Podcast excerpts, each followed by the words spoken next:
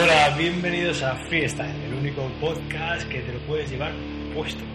Eh, hoy estamos, bueno, mes de abril, eh, ya han pasado los primeros meses del 2016 y yo creo que lo primero que, que hacemos es, em, es una buena época para, para comenzar algo nuevo y para cambiar de trabajo. y algo así es el tema que vamos a hablar hoy. Vamos a dar ocho claves para ir a una entrevista de trabajo. Y quien nos va a dar las claves es aquí Luis. Hola. ¿Qué tal, Luis? ¿Cómo estás? ¿Qué tal? Hola a todos.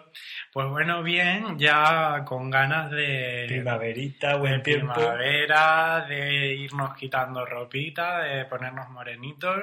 Bueno, bueno, todavía. sí, pero bueno, pues oye, cada, cada, uno con sus ilusiones.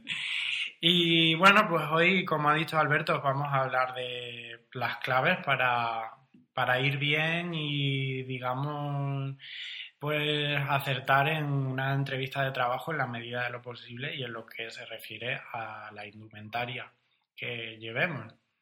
Y bueno, si es como decía Alberto, para cambiar de trabajo o para encontrar uno, para el que no lo tenga, que por desgracia, pues supongo que habrá mucha gente en esa situación. Así que, pues, pues comenzamos. Empezamos a darnos, a daros las claves que, que yo creo que son un poco en general, ¿vale? No para todos porque porque cada caso es distinto, pero bueno, digamos que un poco en general lo que le puede servir a todo el mundo.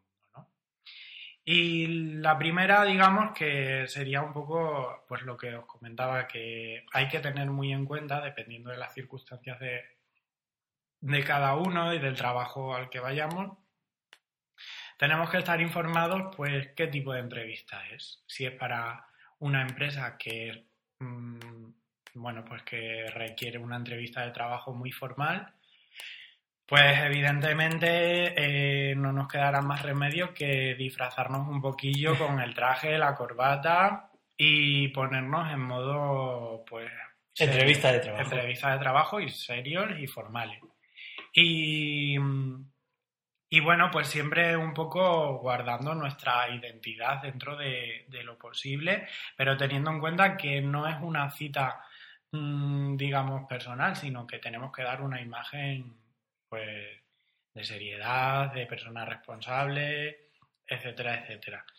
Entonces, bueno, pues, pues eso, es sobre todo muy importante tener en cuenta la empresa y las características del puesto al que nos vamos a presentar, porque no es lo mismo eh, ir a una entrevista para dependiente de una tienda de ropa moderna que para una entrevista de trabajo de, en un banco. En un banco, exactamente. Así que pues, pues eso hay que tenerlo muy, muy presente.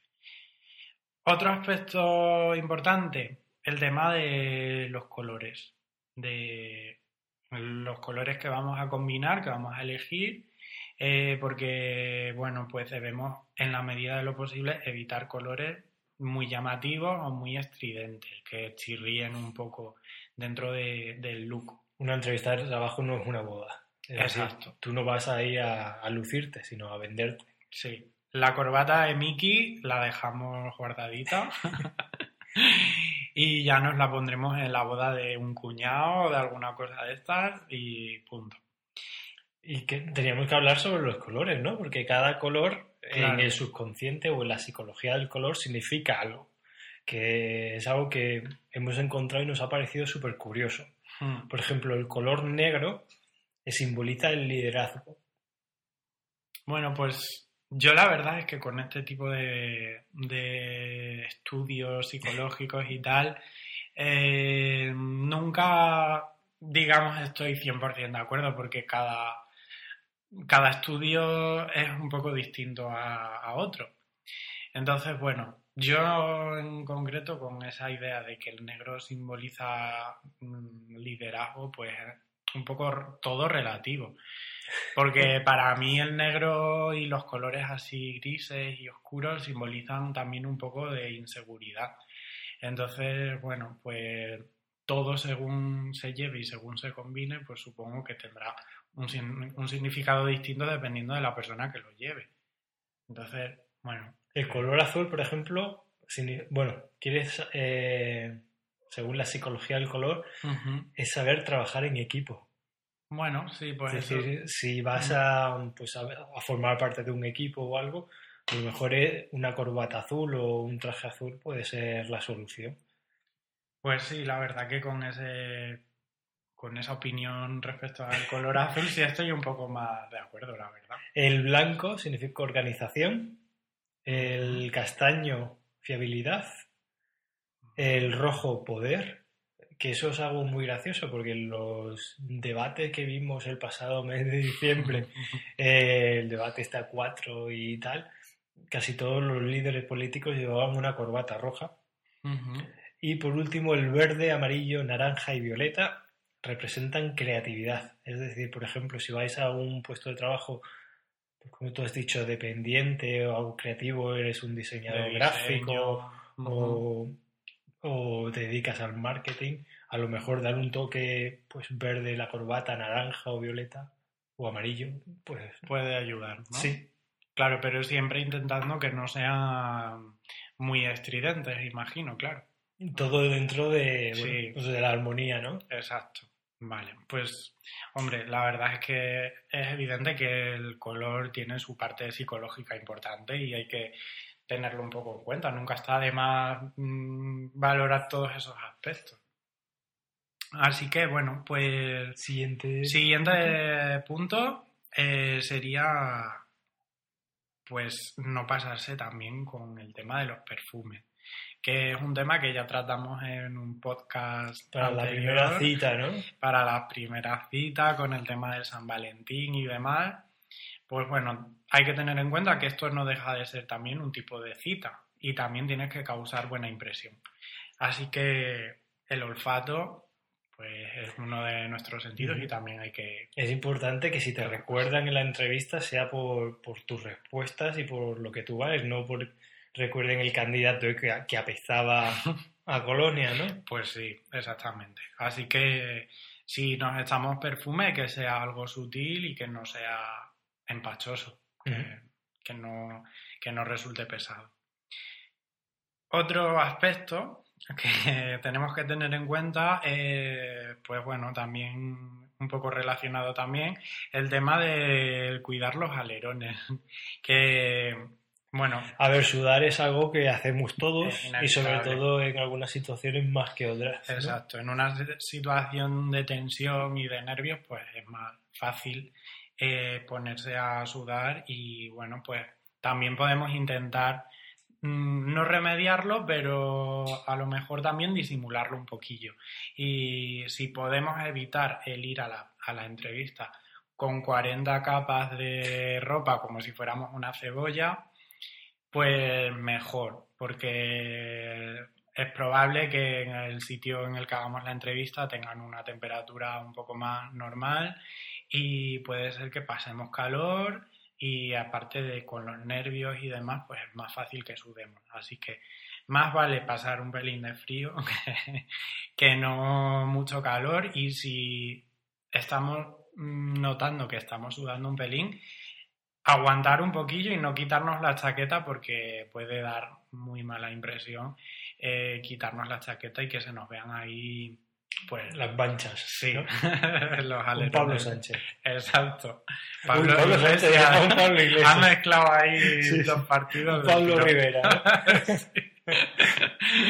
bueno ves es que esos son los nervios que nos pueden traicionar pues en una entrevista igualmente Sí. Bueno, pues ahora digamos que pasamos a la parte inferior, que sería para tener en cuenta el tema del calzado, pues para llevar un calzado limpio, eh, bueno, pues que sea en la medida de lo posible cómodo para no entrar como un pato. Y bueno, pues también evitar a lo mejor un, un calzado que sea totalmente nuevo y, y que le hayamos dado un mínimo uso. A para- mí me pasó. Fui a una entrevista con zapato nuevo y llegué lleno de llagas en los pies que de quería- y de rozaduras, sí. Claro, es que eso es muy incómodo, entonces eso lo que va a conseguir es que nos pongamos más nerviosos y que, bueno, pues que tengamos más... Y que hables como un pato. Claro, sí. Así que eso no, no nos va a ayudar mucho.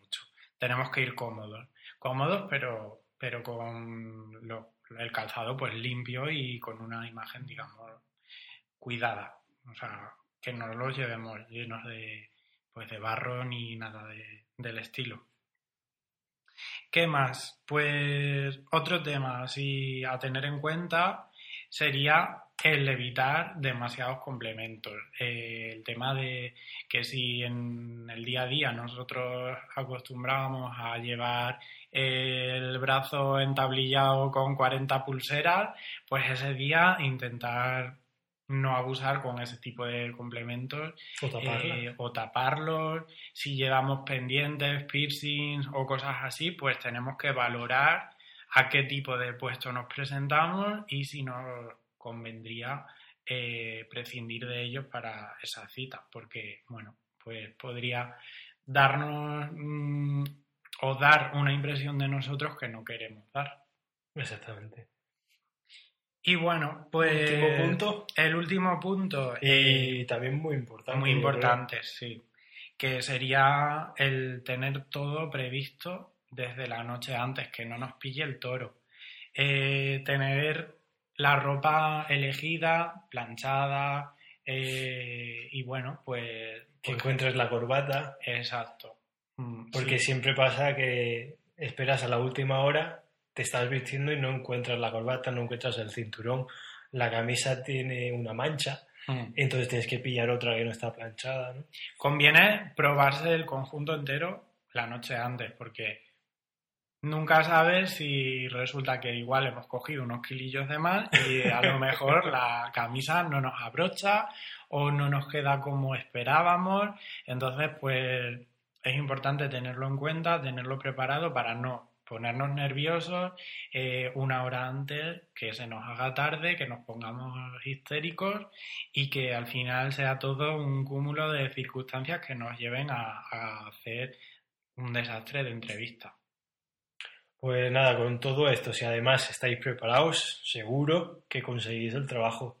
Pues sí. Esto, bueno, pues son nuestros consejos de hoy, de este mes. Eh, espero que os haya gustado, que os lo hayáis pasado bien. Recordad que nos podéis seguir en Twitter, eh, nuestro, nos podéis seguir en arroba eh, freestylepod, que es POD. Y bueno, allí os esperamos para cualquier comentario que nos queráis hacer. Pues sí, y si encontráis trabajo gracias a nosotros, que nos escribáis. También, también, que tenemos que subir la tasa de empleo. Pues nada, nos, nos vemos en el próximo podcast. Ser felices. Chao, chao. Hasta luego.